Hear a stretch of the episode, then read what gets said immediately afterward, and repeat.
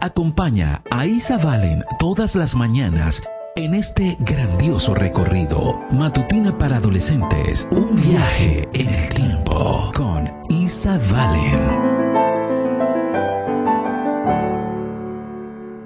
Buenos días.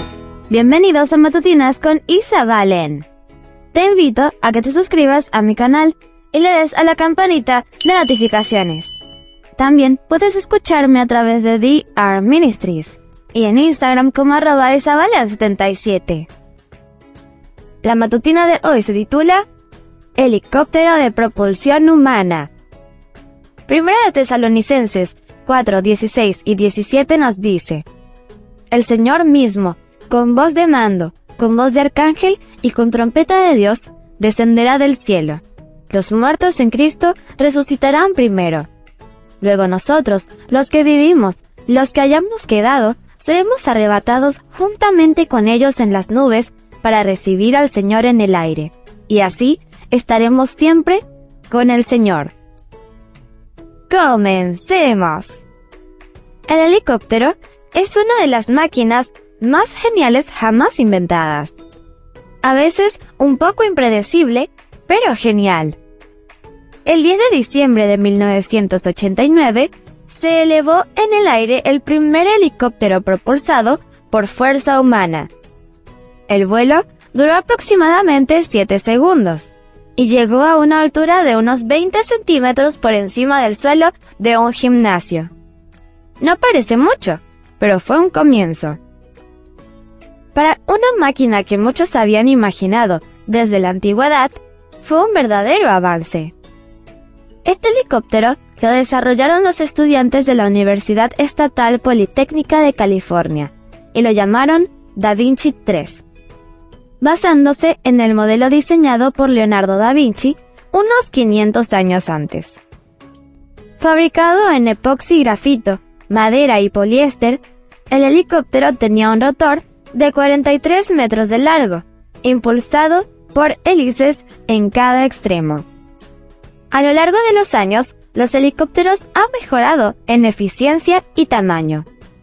El mayor helicóptero jamás construido fue el 1000V-12, una enorme aeronave desarrollada en la Unión Soviética durante la década de 1960.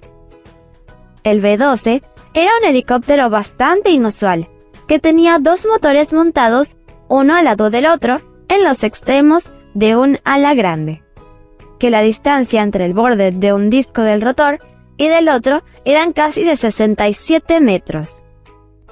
Una envergadura mayor que la de un Boeing 747. Los helicópteros hacen muchas cosas útiles. Controlan el tráfico, transportan personal médico de emergencia y llevan soldados en misiones militares.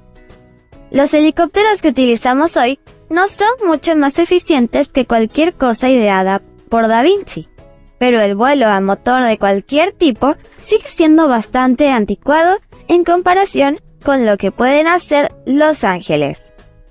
Y algún día todos volaremos con ellos. Pablo intenta explicarlo lo mejor que puede en Primera de Tesalonicenses.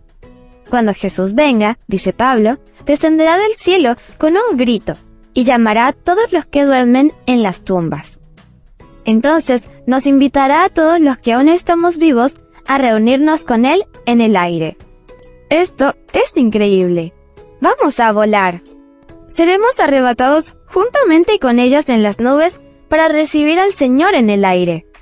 Cuando Pablo lo dice así, es difícil esperar, ¿no? Leamos una vez más el versículo. Primera de Tesalonicenses 4, 16 y 17 nos dice, El Señor mismo, con voz de mando, con voz de arcángel y con trompeta de Dios, descenderá del cielo. Los muertos en Cristo resucitarán primero. Luego nosotros, los que hayamos quedado, seremos arrebatados juntamente con ellos en las nubes para recibir al Señor en el aire. Y así estaremos siempre con el Señor. La matutina de hoy se tituló Helicóptero de propulsión humana. Mañana te espero con otra maravillosa historia. Comparte y bendice.